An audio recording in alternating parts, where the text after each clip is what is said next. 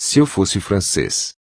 Se eu houvesse por bem ter nascido na França, em meados do século passado, nem que fosse numa cidadezinha perdida nos confins da Bretanha, além de caprichar bastante no sotaque cheio de musicalidade desse belíssimo idioma, oriundo do latim e das línguas celtas, faria de tudo para tratá-lo com a devida deferência, sem jamais querer afrontar ou arranhar minimamente a gramática, nem tampouco permitiria que outros desajuizadamente descambassem para tal mediocridade. Viveria do trabalho incansável de minhas mãos, e da minha mente, sem necessidade alguma de afagar paupérrimos e obtusos egos alienígenas para garantir o pão de cada dia. E se me debruçasse na extraordinária tarefa de esculpir jovens neurônios, plenos de energia e vigor, maleáveis ao toque hábil do oleiro, seria respeitado e aclamado, ainda nessa existência, por ter ajudado, mesmo que franciscanamente, a acender o pavio do farol do saber, nas redondezas, que luziria, ainda que não de todo com intenso brilho,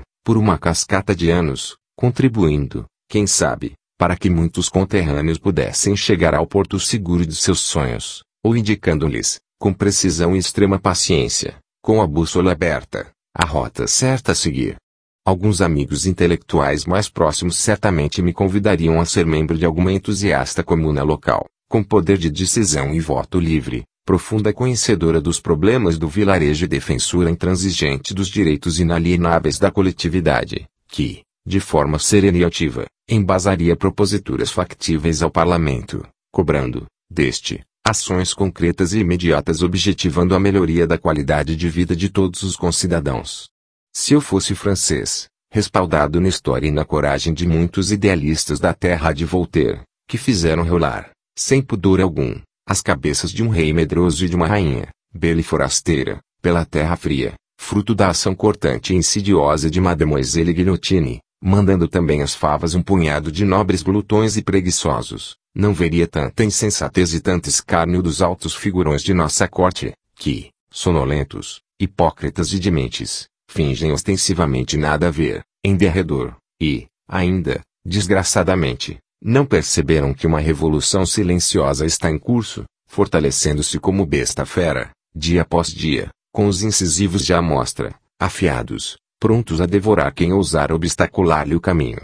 Se eu fosse francês não teria a bilis revolvida e a saúde mental debilitada diariamente, mais e mais, ao me deparar, boquiaberto, sem fala, com os inumeráveis casos de escândalo e corrupção desenfreados, muitos, sem solução alguma, envolvendo pessoas encarapitadas, sem mérito algum, nos altos escalões palacianos vermelhos, vorazes tubarões que, sem dor nem piedade, saqueiam o erário público, na certeza plena da impunidade revoltante, campeando, lépidos e fagueiros, país afora, gargalhando abertamente, à luz do sol, desdenhando assintosamente dos homens de bem, e, das leis, levando desesperança aos lares simples e, aos miseráveis, que, entristecidos, vêm ruir, apodrecidos por tantos desmandos e por tamanha roubalheira explícita, os pilares fundamentais da República. Se eu fosse francês, a qualquer hora do dia ou da noite que me desse, na telha, bater pernas por aí,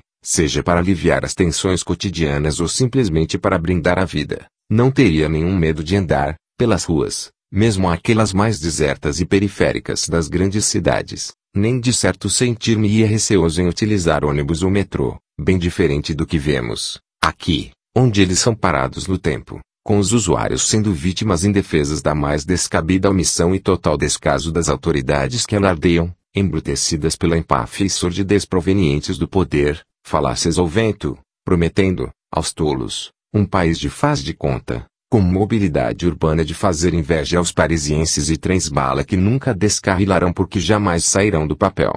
Se eu fosse francês não temeria o futuro.